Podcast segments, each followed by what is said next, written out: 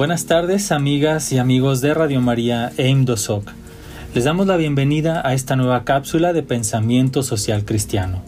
Mi nombre es Daniel Cuellar Jasso y hoy nos encontramos con Rosario Alfaro. Ella es contadora y teóloga y también es coordinadora de la Comisión de Ecología Integral en IMDOSOC.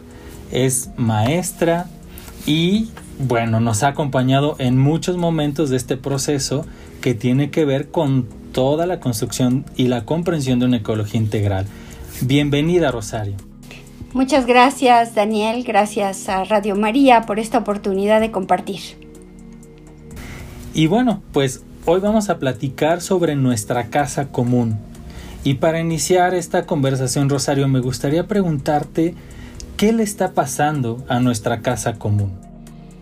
Pues nuestra casa común que es nuestra hermana madre tierra, está sufriendo un gran deterioro ambiental a nivel local, nacional y global.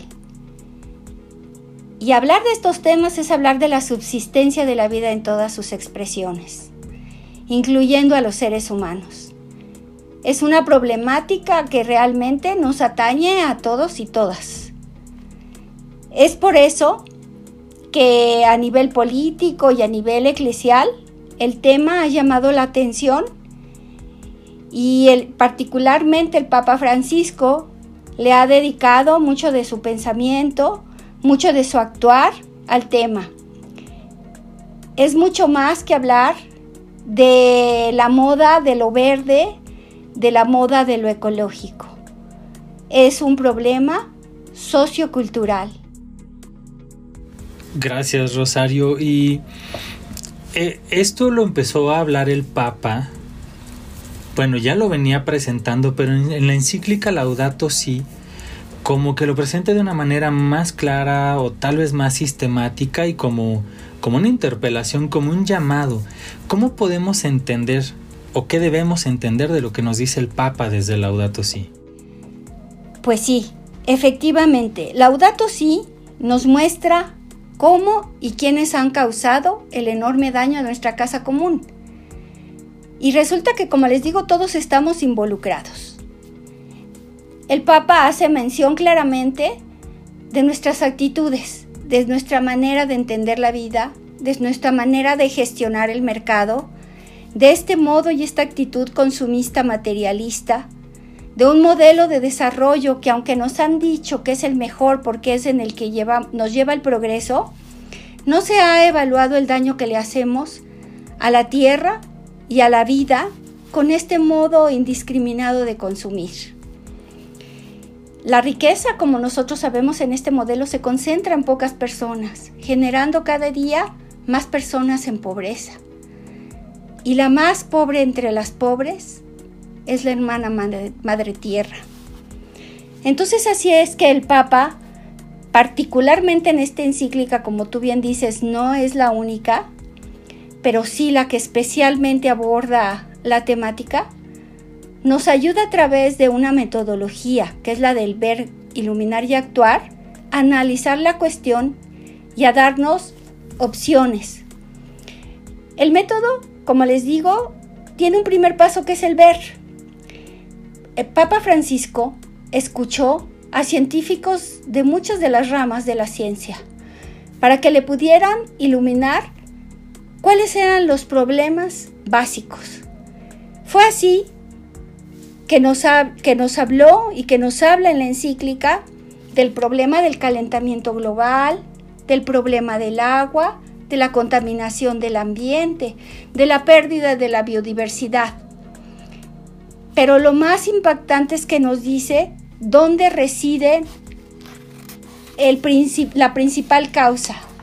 Y la causa radica en los seres humanos, en nuestro modo de ser y de relacionarnos con los otros y otras, con la naturaleza en todas sus expresiones, animales, vegetales, minerales, con los astros mismos, cómo nos relacionamos es la, llama el Papa que ahí está la raíz humana de la crisis ecológica, que no hemos llegado al fondo de considerar que la naturaleza no nos da cosas, que la naturaleza nos provee vida, que la natura y que nosotros, nosotras somos parte de esa cadena de la vida. Cuando nosotros logremos comprender esto, podremos pasar a un segundo punto que ya será cómo me relaciono con el agua, cómo me relaciono con el clima, cómo me relaciono con la biodiversidad y cómo me relaciono con mis hermanos y hermanas, seres humanos. Hay un tema fundamental que a mí me gustaría tocar un poquito más a fondo, que es el de la generación de residuos, lo que llamamos basura, porque es un comportamiento cotidiano que podría colaborar muchísimo en el cuidado de la, de la casa común, desarticulando ideas como aquellas de que la basura es algo ajeno a mí. Y no, la basura son mis residuos, mis desechos, después de que yo consumí algo, y eso quedó. Y yo no me desvinculo de eso porque lo dejé en la calle o en un bote de basura o pasó el camión. ¿Sí? Yo debo de hacerme cargo de qué hay detrás de todo eso, hasta dónde es el fin último de esos bienes que deseché. Desde ahí yo puedo entonces irme al origen. ¿Qué tanto compro empacado? ¿Qué tanto desperdicio? ¿Qué tanto no cuido? Es todo un cambio de pensamiento. En el agua es lo mismo.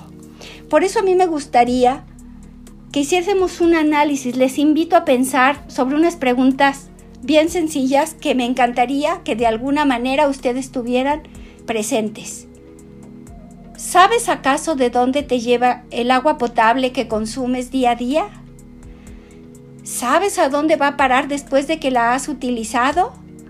Investiga, indaga, relaciónate con estos conceptos ¿Sabes dónde van a parar tus residuos?